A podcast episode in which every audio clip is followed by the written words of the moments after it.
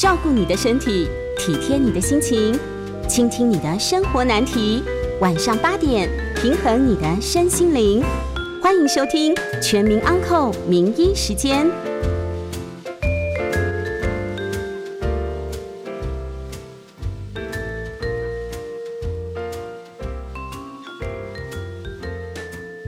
好，大家好。诶，大家好，呃，这里是 News 九八新闻台，欢迎收听每周一到周五晚上八点钟播出的全民 Uncle 节目。呃，我是台大医院血液肿瘤科，也是台大癌症中心分院呃血液肿瘤部主任柯博胜医师。那我们将在半点之后呢接听大家的 call in。好，那如果有相关的问题，可以欢迎打电话进来。呃，我们预告 call in 的专线的电话是零二八三六九三三九八，零二八三六九三三九八。好，那我想今天在呃这个时间，我们呃要在我在呃呃空中要跟大家呃讨论的问题，其实是血癌。好，那我想大家都知道，血癌其实大家听到都是一个谈之色变的一个重大疾病。哈。那呃，也是大家很害怕的疾病。目前其实，在我们台湾，呃，血癌其实是十大死因的很重要的呃呃的一位然后，那我们知道十大死因是以癌症为首位，而癌症的死亡原因当中呢，其实淋巴癌跟白血病啊这两种很重要的血液系统的一个疾病呢，是各类癌症死亡原因的第大概都是在第九位或第十位左右哈。所以呢，它其实是很严重的疾病。那我想大家在呃一般的电视上、电影上也常常看到这个疾病的出现。那这个疾病呢，呃，到底是怎么样一个情形呢？我想，呃，最主要吼，血癌其实是一个造血系统长出来的癌症。我们一般会把血癌呢，简单的区分，呃，以它的病程来区分，区分成急性或者是慢性的血癌。啊，急性的血癌呢，呃，一般来讲呢，呃，大概就是病程很快，所以呢，如果不治疗的话呢，其实大概呃，生命大概就是会在几个礼拜到几个月当中呢出现危险，所以呢，我们才把它叫做急性的血癌。那另外还有一群病呢是慢性的血癌，那慢性的血癌呢，通常它的病程就会拖得比较久，那即使不治疗，疾病慢慢的进展。可能需要几年，甚至更长的，需要十几、二十年呢，才会因简便到呃对生命造成危险的一个情形。那除了依照病程的状况来区分之外呢，我们大概也知道说，急性血癌最重要的成因是因为在我们的造血系统很重要的呃地方，就是骨髓当中呢。其实有呃会出现很多不正常的，而且是呃不成熟的细胞。那这些不成熟的细胞呢，会让骨髓的造血系统的崩溃。所以呢，急性的血癌，我们一般看到的症状都是一些造血系统崩溃的症状，包含就是血红素不够，就会造成贫血，啊贫呃贫血的症状就会跟着出现。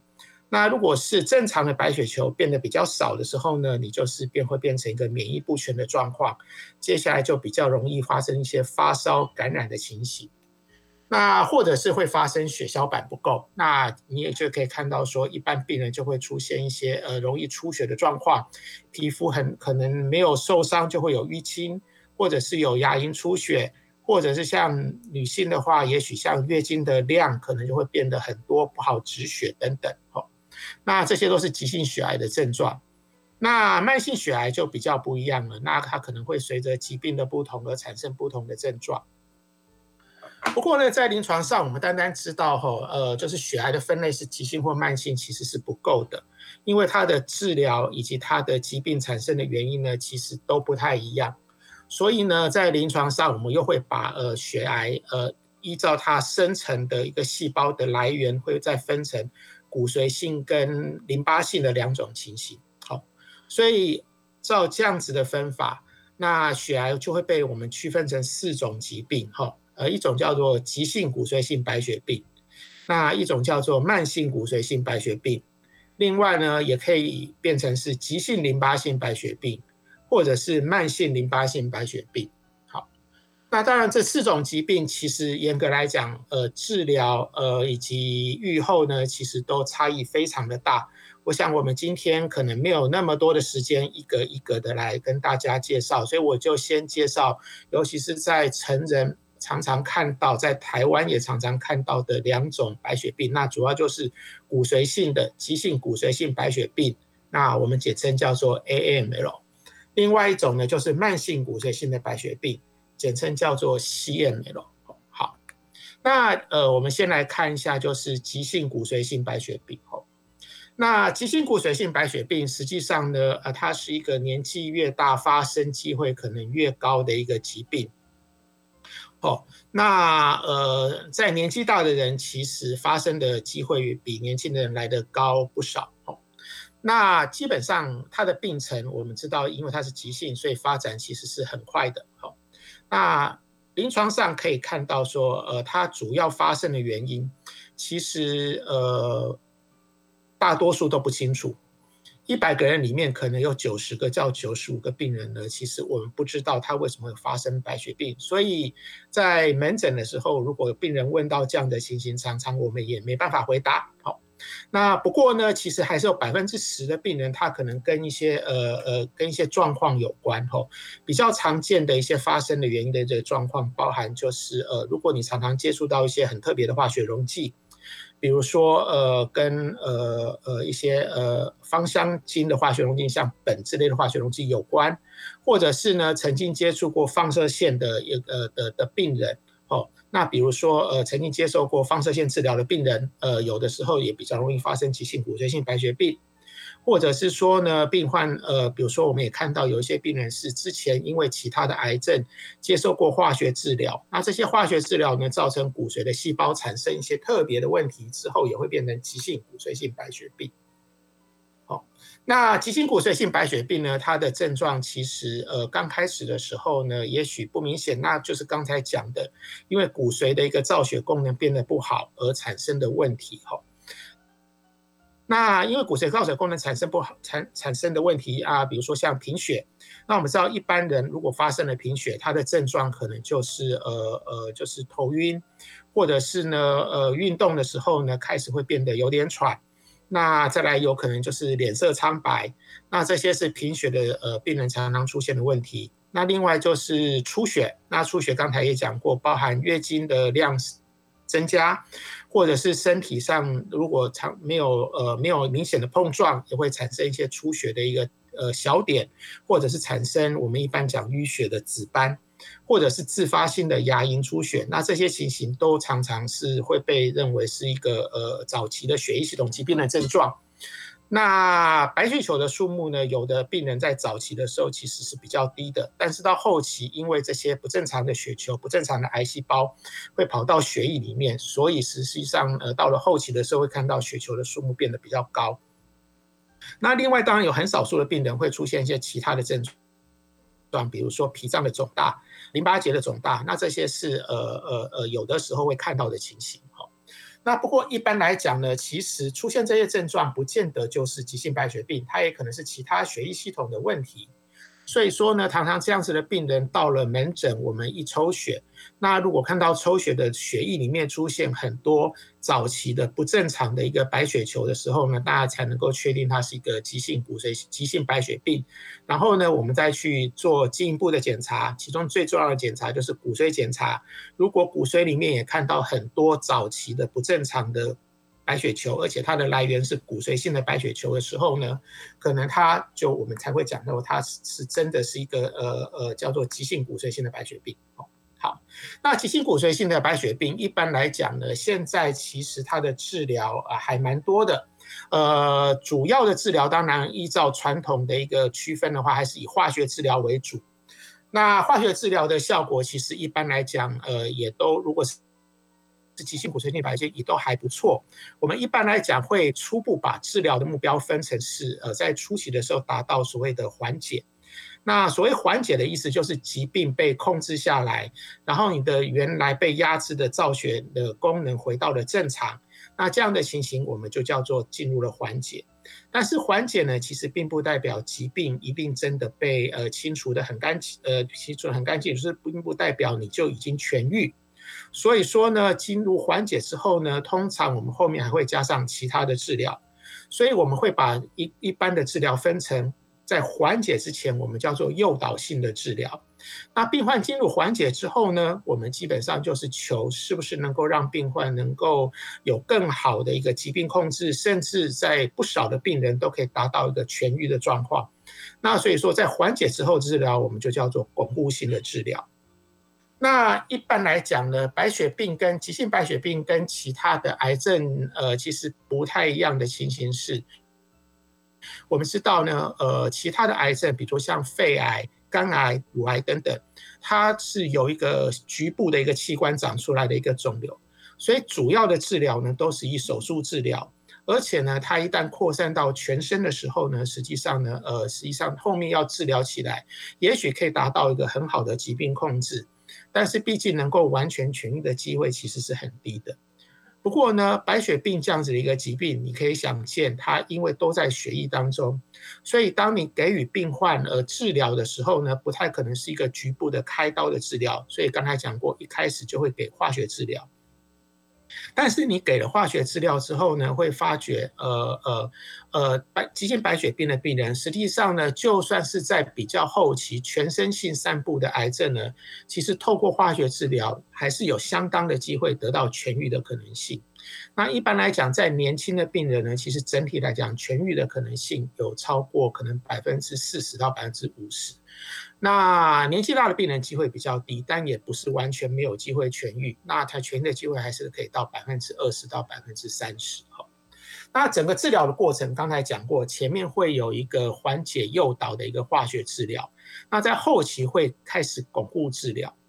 巩固治疗呢，基本上可能还是以化学治疗为主。不过呢，在急性白血病，其实我们有另外一个很重要的治疗的一个策略，就是如果是在年纪还可以接受的病人，实际上我们会考虑呃让病患接受骨髓移植。那骨髓移植其实基本上就是用一个正常的造血组织，那可这个造血组织可能是来自你的亲人。或者是现在可以来自呃配对的呃跟你没有血缘关系，但是你的基因型配对是可以接受的病人呢，来给予你这个骨髓移植的治疗。哦，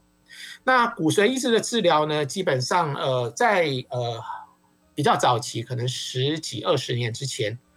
我们一般会设定一个年龄的时的限制，也就是说大概你要很年轻的病人才有办法接受这样的治疗。那一般设定在大概四十到四十五岁。所以呢，对于急性白血病、急性骨髓性白血病这样一个年纪比较大的病人，常常比较容易得到的疾病，有的时候呢，并没有那么多的病人可以接受治疗。不过呢，现在由于技术的进步，其实呢，我们大概在六十五到七十岁以下的病人，有时候像在台大医院，我们可以看到，如果身体状况很好的病人，其实到七十二三岁到或者是七十五岁，都还有机会接受这种异体的骨髓移植的一个治疗。所以呢，其实，在最近的大概十年到十五年，第一个很重要的一个突破是，很多急性骨髓性白血病的病人，原来因为呃年龄或者是身体状况的不好，而没有办法接受这种呃痊愈机会比较高的骨髓移植的治疗的病人呢，其实现在都可以接受骨髓移植的治疗。那另外还有一些病人呢，其实上他是因呃呃，现在因为也有很多的标靶药物的治疗，所以呢，急性骨髓性白血病第二个很重要近年来的一个进展就是，其实。在最近的五年到十年当中呢，陆陆续续有超过十种以上的一个标靶治疗药物，呃，开始进入这个治疗的呃领域。那当然，其中很多也许没有办法达成一个很好单一药物就可以让病人痊愈的一个一个药物，还没有这么神奇。但是呢，其实透过这些药物的治疗呢，我们如果能够大家适切的加以组合，可以让病人疾病控制的更好。而让病人如果是在比较年轻的病人的时候呢，其实有机会去接受更强的，比如说骨髓移植的治疗，所以呢，病人就不再需要接受像化学治疗这么痛苦的治疗，可以有其他的方式来让自己的病况来变得更好。好，那我想我简单的先用几分钟的时间跟大家讲解，就是急性骨髓性白血病。那我想我们先休息一下，那进广告。广告之后，继续回到全民安扣的节目，也欢迎大家在半点钟之后呢继续扣音。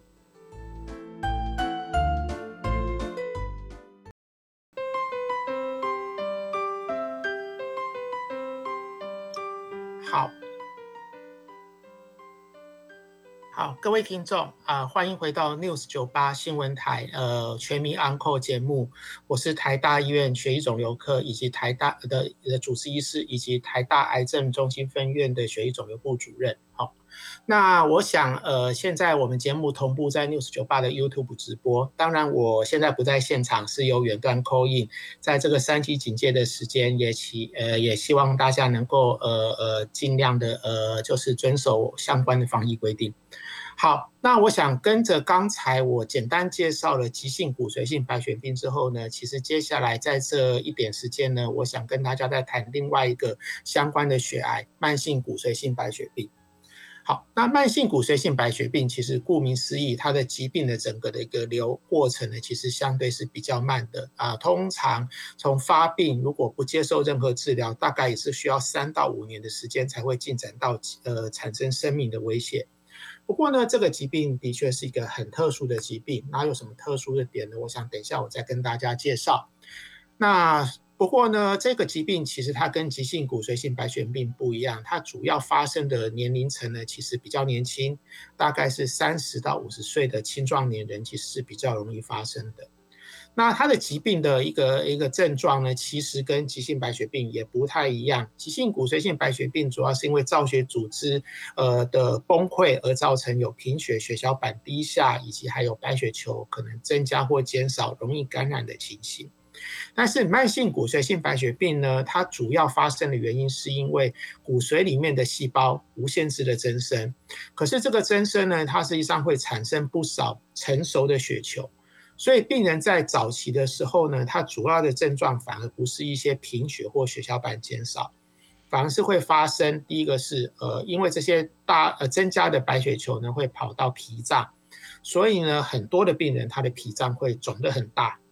在以前其实没有健检的时，呃，健检并不呃频繁的时候呢，大多数的病人来门诊，其实就可以看到那个脾脏呢，大概比个小孩还要大，哦，可能呃呃，有的人估计可能一个脾脏可能就是五公斤到十公斤的一个这样一个大小。那因为脾脏肿大呢，所以病人会觉得腹胀，那可能食欲不振，那可能会有消瘦的情形。好，那再来呢，其实它白血球会非常非常的高。那如果去抽血的话，这个白血球正常的白血球大概是五千到一万，这样的病人可以高到二十万甚至是三十万。所以说呢，在近年来，急慢性骨髓性白血病比较常被看到的是，病人可能没有太明显的症状，但是就去做健康检查，一抽发觉血球很高，啊，就到门诊来，那后来就诊断是一个慢性骨髓性的白血病。好。那这个疾病特殊的地方在哪里呢？我想第一个呃要跟大家介绍特殊的地方是，呃，它其实是有一个很明确的基因变化。如果我们去检查这个骨髓性白慢性骨髓性白血病的癌症的细胞呢，我们会发觉它会发生一个很特殊的染色体的转位，是我们的第九对染色体跟第二十二对染色体呢，它发生断裂，然后断裂之后呢，两个断裂的断点呢互相移动，第九对的移动到二十二对，第二十二对的移动到第九对，这样就会形成一个新的一个一个一个一个基因的。组合，而这个新的一个基因组合呢，会产生呃病患呢，可能他就会呃血球就会不受控制的增生，而这个不受控制的增生所呃呃所来源的这个染色体呢，我们叫做费城染色体。那它其实是在一九六零年代的时候被发现的。那当时其实对癌症还没有很明确的了解。那不过，自从这个染色体发生呃被发现并报告之后呢，实际上我们对癌症的了解就更进一步。所以呢，它第一个特点其实是是我们第一个把基因变化，而且是一个很明确的基因变化，连接到一个很特殊的癌症的病人的身上。哦，好，那这是它其实在我们呃整个一个医疗发展史上占有一个非常非常重要的地位。那随着这个基因变化被辨认出来，那后来呢？当然，我们就对这个疾病有了更多的了解。一般来讲，我们会把疾病分成这个疾病分成三个重要的时间点、时间级别。一期叫做慢性期，在这一期呢，病人可能只有血球增加跟轻微的一个脾脏肿大的呃，或者是比较严重的脾脏肿大。可是，在这个时候呢，病患其实没有什么太多的不舒服。大多数的病患除了食欲不振、体重减轻之外呢，其实日常的生活工作也可以照旧，所以其实很多病人觉得他其实没什么太大的疾病。那在这个阶段呢，不管你是用传统的一些比较早期的化学治疗的药物控制，可能效果会很好，病人的脾脏也许会缩小，然后他的白血球会回到正常，这时候病患其实就更像一个正常人。不过呢，如果你仔细检查他血液里面的这些白血球，你会发觉他每一个白血球其实都还带着刚才讲过的不正常的基因的变化，只是这个疾病被你的药物给压制了下来。呃，这时候病患常常觉得说他就是个正常人，所以有的时候呢，他也不想要做一些比较积极的治疗。可是通常呢，大概等到大概可能平均约约是两年到三年左右的时间。这样子的一个蜜月期，那我们叫做慢性期，就会慢慢结束。病患很可能他的血球开始慢慢就不受我们原来呃一般的化学治疗药物的控制，开始增加，而且呢，其中不正常的一个早期的血球，我们叫做牙细胞的比例呢，其实也会慢慢增加。那这个时间点就叫做一个呃，就是叫一个加速期。吼，那这个加速期呢，大概会历时可能半年到一年左右。接下来呢，这个疾病就会真变成真正的呃致命的时间点，就是急性期。好，那进入急性期之后呢，整个慢性骨髓性白血病的疾病看起来就会像是一个急性的白血病一样，也会产生刚才讲过的急性白血病的种种的症状。而且更糟糕的是，在这样子的情形之下呢，你。用一般的急性白血病的治疗呢，其实对于这种由慢性转急性的白血病，效果非常非常的差。那病患到了这个时间点，可能大概就是在几周到几个月的时间呢，可能就会走掉。所以说呢，在以往我们当病人知道慢性骨髓性白血病的时候呢，在远在慢性期的时候，其实我们大概就知道。病患得趁这个时间点做一些更强于传统的口服化学治疗更强的治疗，所以呢，在这个时间点，通常就会拿出呃呃血液系统疾病的尚方宝剑，就是刚才讲过的骨髓移植。那希望就是把病患的骨髓整个换掉。那当然，把骨髓移植的呃用来治疗这个疾病的时候呢，治愈率当然也是相当的好，平均其实会有五成到六成。但是，当然，骨髓移植是一个危险性也比较高的治疗方式，而且它中间其实会经历相当的不舒服。那这件事情呢，大概持续从一九八零年代到二零零零年左右呢，其实都是一个标准的治疗。不过，在西元两千年左右呢，其实整个情形开始有了一个很大幅度的转变。这个转变主要又会回到刚才呃跟大家报告的，就是慢性骨髓性白血病它有个很特殊的染色体跟基因的变化，也就是刚才讲过的肺层染色体的基因的变化。那在我们知道肺层染色体的基因之后呢，其实随着我们医疗技术的进步，我们慢慢开始可以去设计。测试就是可以抑制这个特殊基因变化的一个药物。那终于大概在一九九八到二零零零年左右呢，经过了相当长的研发，第一个药物问世。那这个药物的问世，其实呃不仅仅是对这个疾病的治疗产生影响，而且也告诉大家说，这样一个药物的治疗，那这个药物其实叫做 imatinib 哈。那中文其实有很多家的厂商，其实其实在做哈。那它原始的叫做基利克哈。好，那。现其实也代表了我们对癌症治疗的标靶药物的最早一个雏形的出现，所以这个疾病第二个重要的一个一个象征是，它几乎是我们人类在知道癌症发生的原因之后呢，第一次可以针对这个癌症发生的原因设计出标准的一个标一个改变整个疾病的历程。那在这个第一个标靶药物基利克问世之后呢，其实在现在已经有第二代、第三代的药物出现。那自从两千年之后，我们知道说，其实原来这些病人在诊断它是慢性骨髓性白血病之后，通常需要接受很强的化学治疗，甚至是骨髓移植才能够痊愈的情形，其实大幅度的改变。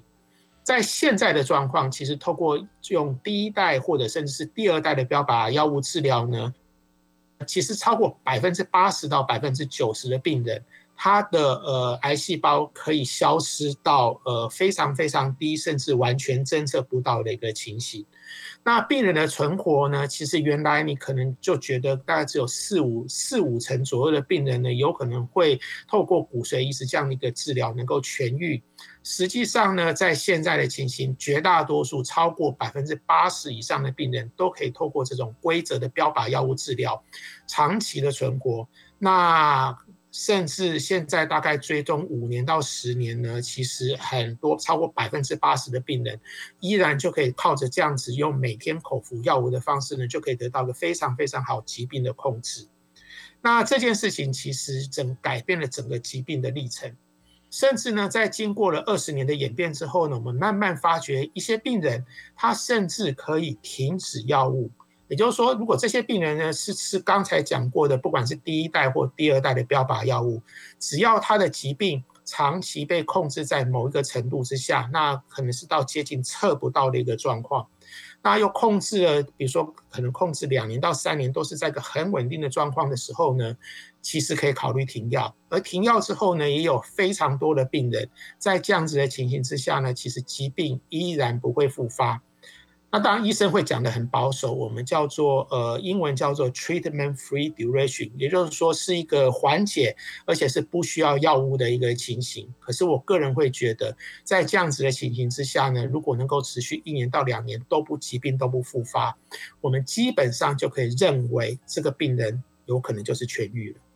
所以说呢，这个疾病其实一方面它的第一个特征是它象征着我们对癌症的了解跨入一个新的纪元。同时，它的标靶药物的一个发的的发明，以及这二十年我们呃使用这个标靶药物的经验，告诉我们，它也许是第一个我们可以透过呃科技的研发，产生出一个标靶的药物，进而让这个疾病痊愈，癌症疾病痊愈的一个非常非常典型的一个例子。好，那所以这个疾病当然是相当的特殊了吼。好，那我想呃接下来因为呃到半点钟了，我想我们可能就会先要进一段广告。那进广告之后呢，我们大概就会开 call in。那欢迎询问有关血液系统，也不仅仅限于血癌吼，也可以是其他的癌症或者是说良性疾病的相关问题。那我也会跟大家一起讨论吼。call in 的专线再跟大家讲，是零二八三六九三三九八。零二八三六九三三九八。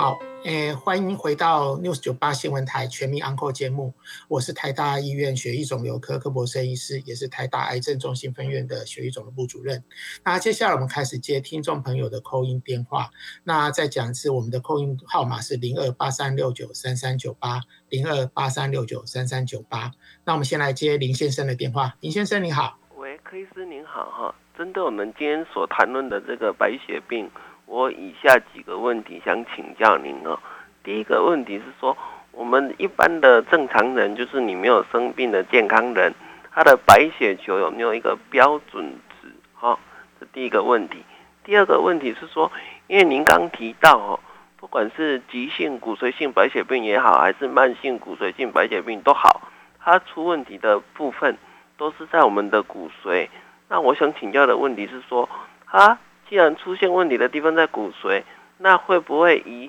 骨折呃来表现出来？啊，其实它是一个白血病的病患。呃，第三个问题就是说，我们做完了这骨髓移植之后，毕竟你移植进来的这个新的造血细胞。这个是别人的东西，那移植之后的这些朋友们需不需要吃抗排斥的药物？以上是我的三个问题，我在线上收听，感谢您的回答，谢谢。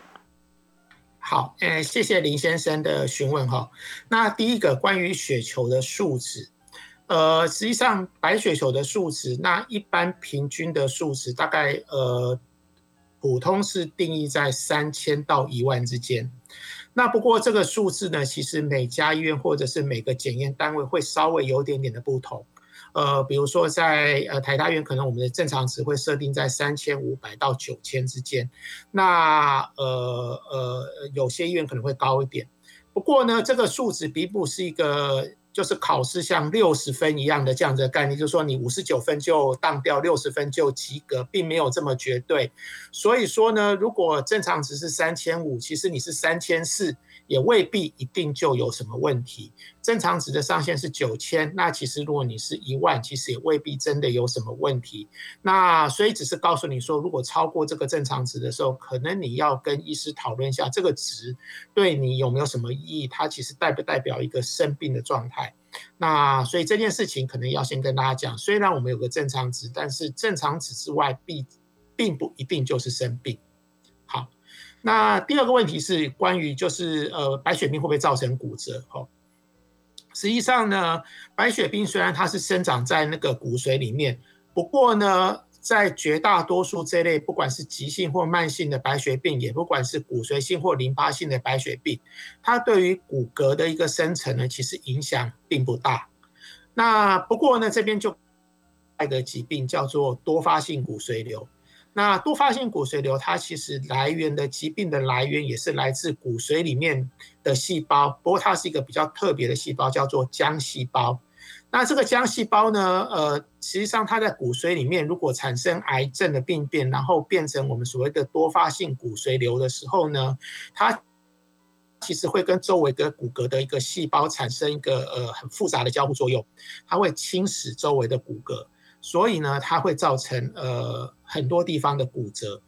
那这个疾病大概已经被辨认出来，大概超过一百五十年以上了吼。那所以说呢，其实一般的白血病，不管是急性、慢性或骨髓性淋巴性，并不会造成骨折，反而是在骨髓里面另外一种呃叫做多发性骨髓瘤的疾病呢，它比较容易会造成骨折。那骨折也是它的一个疾病的特性之一。好，那第三个问题就是，呃，关于如果进行移植之后，这个新的造血组织进到呃病人身上的时候呢？实际上呢，呃，我们知道说，在这样一个新的组织进到就呃你原先已经可能接受过化学治疗或其他治疗已经空掉的造血组织里面的时候呢，新的造血组织，当然第一个我们先要呃做一些检测，确定你这新的组织跟旧的组织之间呢，它的免疫系统不能够差异太大。这也就是为什么我们必须要选。择一个适当的基因型相容的一个捐赠者来接受骨髓移植的一个来进行骨髓移植的一个特点。那不过呢，基本上呢，呃呃，就是说，如果你骨髓移植之后呢，这个新的进来的造血组织长出来，也不会完完全全的就，呃，就就就跟你原来的一个身体相容。所以呢，在一般的情形，其实呃，我们都还是需要先吃一阵子的排斥抗排斥药物。那一般来讲呢，抗排斥药物如果顺利，两个组织的相容很好的时候呢，其实跟其他的心脏、肝脏、肺脏移植不太一样的是，骨髓移植的病人呢，其实他有可能会在呃一年半到两年左右，如果状况都很好，我们会开始慢慢试着去降低。抗排斥药的剂量，甚至到最后呢，其实大概有一三分之一到一半的左右的病人呢，他可以完全停掉抗排斥药。这件事情是跟其他的移植不一样的地方。一般来讲，肝脏、心脏、肺脏等等其他器官的移植都会需要终身吃药，但是骨髓移植呢未必需要。不过呢，在骨髓移植之后，有些人他毕竟还是比较不合。那这些比较不合的骨髓移植的病人呢，他就会发生一些很严重的排斥。那这个排斥是由新进去的这个造血组织去排斥原来这个病人身上的组织。那这种情形呢，我们可能就要用很强的抗排斥药，而且在可能有一部分的病人，他也许没有办法停掉抗排斥药。所以呢，其实这个第三个问题的答案是，呃，其实是呃需要吃抗排斥药。不过呢，有相当一部分的病人可以停药，但是也有一部分的病人他没有办法完全停药，需要呃需要吃抗排斥药相当长的一段时间，呃，甚至有可能到一辈子的情形都有可能。好，这是以上呃对呃跟林先生呃所询问的问题的一个一个简单的答复。好。那呃，接下来有没有加扣印？那我们可以在呃扣印的电话呢，可以再跟大家讲一下，就是我们扣印的号码是零二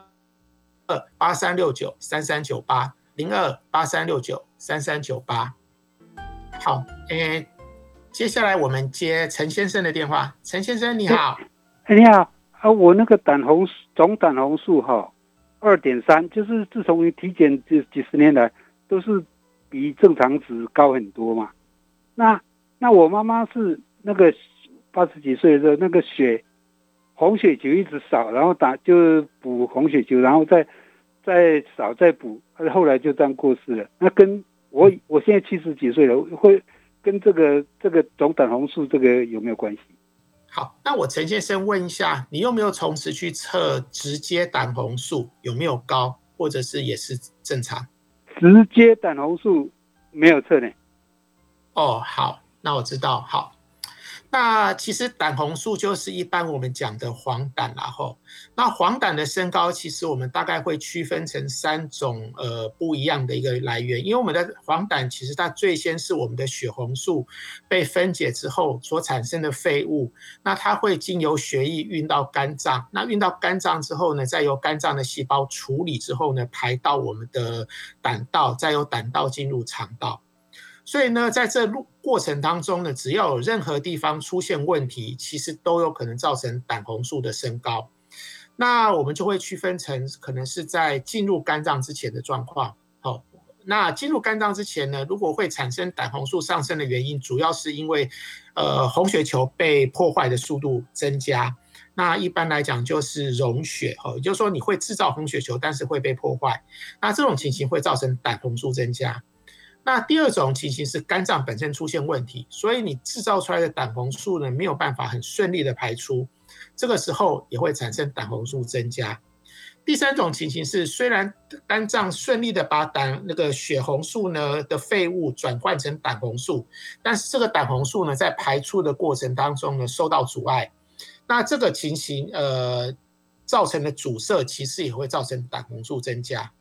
所以说，其实我们在临床上呢，如果看到胆红素增加的病人呢，我们会另外去再侦测所谓的直接胆红素。那这个直接胆红素意思就是呢，这个胆呃胆红呃意思就是这个呃胆红素被转换成一个可以排出的一个一个状况。所以说呢，如果你的直接胆红素是上升，那总胆红素也上升，它意味着可能是肝脏或者是肝脏排出的功能出现了问题。另外一方面呢，如果你的直接胆红素是低的，但是你的总胆红素是高的，表示你的问题是出在你的整个血红素被造成的破坏，所造成的废物，这个这个东西呢，还没有办法达到肝脏，其实。数字就已经升高了，这个时候就要考虑，呃，比如说像溶血或者是其他红血球被破坏所造成的一个情形。所以说，呃，陈先生的状况其实应该是说，呃，如果呃跟妈妈的状况不知道有没有关系，因为还欠缺一些资料。不过呢，可以透过去监侦测另外一个直接胆红素的数字是不是高，来区分到底是哪一种胆红素的上升。那如果知道是哪一种胆红素的上升，可能还要做进一步的检查。才知道这个直接这个总胆红素上升到底有没有意义，还有它所产生背后可能所产生的原因到底是什么样的原因？呃，欢迎回到 News 九八全民 Uncle 节目，呃，我是台大医院内科血液肿瘤科科博生医师。那接下来我们继续接受观众的扣音电话，扣音专线是零二八三六九三三九八。那我们现在接徐先生的电话，徐先生你好。哎，你好。喂，您好。哎，喂，您好。哎，徐先生。好，我想请教的问题是有关于那个多发性骨髓瘤。刚刚您有提到这个多多发性骨髓瘤，然后因为前面我也听到您跟说个这个跟基因有关，什么九跟十二十二对的，这个多发性骨髓瘤跟基因是有关的吗？还是说这是另外一种疾病？那这是第一个问题。那多发性骨髓瘤的话，它大概这个会不会遗传？啊，大概是这两个问题想请教。好，那我想第一个问题其实是，呃，我们说的癌症，其实癌症最重要的一个特征就是它产生基因的变化。那这个基因的变化并不是先天的，而是在癌细胞，呃，就在我们的细胞正常分裂的时候呢，在后天产生一些不正常的基因。那刚才讲的九是二十二，是跟慢性骨髓性白血病有特殊相关。那所以我们可以知道，在多发性骨髓瘤，它既然是一个癌症，它必然有相关的基因变化。只是多发性骨髓瘤大概情形没有像刚才讲的慢性骨髓性白血病这么简单。其实我们在多发性骨髓瘤的呃病人身上的癌细胞里面，可以侦测到各式各样不同的基因变化。呃，有比如说有第一对跟第十四对的转位，还有一些其他的一些一些变化，其实都是常常会被看到的。那所以它会变得比较复杂。啊，跟慢性骨髓性白血病是单一基因的变化就可以造成疾病，可能是不太一样的。它会比较复杂变化，但是的确多发性骨髓瘤一样是会有基因的变化，只是它基因的变化其实上是不太一样的。好，诶，对不起，我有点忘记。第二个问题是，它是不是一样的疾病嘛？对，遗传的可能性。哦，哎，哦，好，是不是遗传？那第二个问题其实是多发性骨髓瘤，实际上它是一个比较老人才会发生的疾病。那一般发生的最高的年龄层可能是在六十岁以后。那通常这样的情形呢，跟遗传就不太会有什么关系，因为只要是遗传发生的疾病，其实它多半看起来的状况是在年轻的时候，甚至在幼年期就会发病。所以呢，多发性骨髓瘤呢，并不是一个会遗传的疾病。那如果你的亲人有，其实你发生的机会。可能会略微上升，但是这件事情可能是因为其他的原因造成的，而不见得是跟直接跟遗传相关。所以多发性骨髓瘤并不会遗传。如果你有这样的担心，其实可以不用，可以其实可以放心。好，以上。那接下来是林先生的口音，林先生您好。哎，那个柯医师您好哈，我想请教一下，说就您今天所聊到的这个白血病跟这个淋巴癌。他们两个都是跟这个血液循环比较有关系的疾病，那他们会不会相较于其他的一些器质性、器官性的这个癌症，更容易转移到其他的地方？啊，这是第一个问题。第二个问题是说，您刚有说，如果你长期暴露在这个放射线啊，或者是一些有毒的有机溶剂，比较容易造成突变哈。那我就比较好奇，就是说。那如果像那个医院里面在帮人家做检查的那些放射师，他们会不会相较于其他族群来讲有更高的风险？然后最后一个问题是说，啊，在做这白血病治疗的病人，适不适合去打我们现在的这个 COVID-19 的疫苗？以上请教，我在线上收听，谢谢您。好，是好，谢谢。那我想第一个问题是，呃，白血病跟淋巴瘤会不会比较容易转移？呃，好，我先讲白血病。你可以想象，白血病它就在血里面，所以呢，只要血流过的器官，只要它癌症的状况是在一个活药的状况，其实它随时随地可以在各器官生根。所以的确，白血病呃是很容易转移的。同样的。淋巴瘤因为全身的淋巴系统呢，其实是散布全身所有的器官，那所以呢，淋巴瘤其实跟白血病都一样，它其实都很容易发生转移。那跟一般的就是固态器官，比如说就是肺癌、肝癌是固定的器官的状况，其实是完全不一样的。不过这个不一样，其实并不能够，我再次强调，不能够反映到治疗的一个难易度，因为它两个两种疾病治疗的原则不太一样。一般如果是肺癌、肝癌、乳癌等等，虽然现在有很好的标靶药物治疗，那也有很好的化学治疗的处方，可是毕竟开刀还是首选。一旦开刀没有办法切干净，其实治疗成功的可能性会大幅降低。但是白血病跟淋巴瘤不一样，它就算发生了全身性的转移，其实化学治疗效果非常好，即使是第四期的淋巴瘤或者是很严重的白血病，照样有痊愈的机会。诶，第二个问题是，诶，诶，好，我先问一下，我先讲第三个问题好了。第三个问题是关于就是呃疫苗的问题哈。好，其实白血病跟淋巴瘤或者是多发性骨髓瘤这些疾病呢，它呃呃在现在的状况来讲。因为这些病人，不管是你在治疗中，或者是刚刚结束治疗没有很久，其实病患都是处于一个免疫不全的状况。所以呢，在 COVID-19 的侵袭之下，其实，在文献的报告里面，他死亡的机会，呃，如果得病之后发生并发症或死亡的机会，其实都蛮高的。所以在临床上，在大部分的指引都建议这些病人不但应该要打，而且要积极的寻求就是疫苗的注射。不过呢，当然，呃，疫苗的注射还是有它时间上的一个限制的问题，因为我们知道这些疫苗的注射呢，牵涉到你的抗体能不能很顺利的产生，还有注射之后呢，可能会有一些不良的反应。所以现在一般的建议是。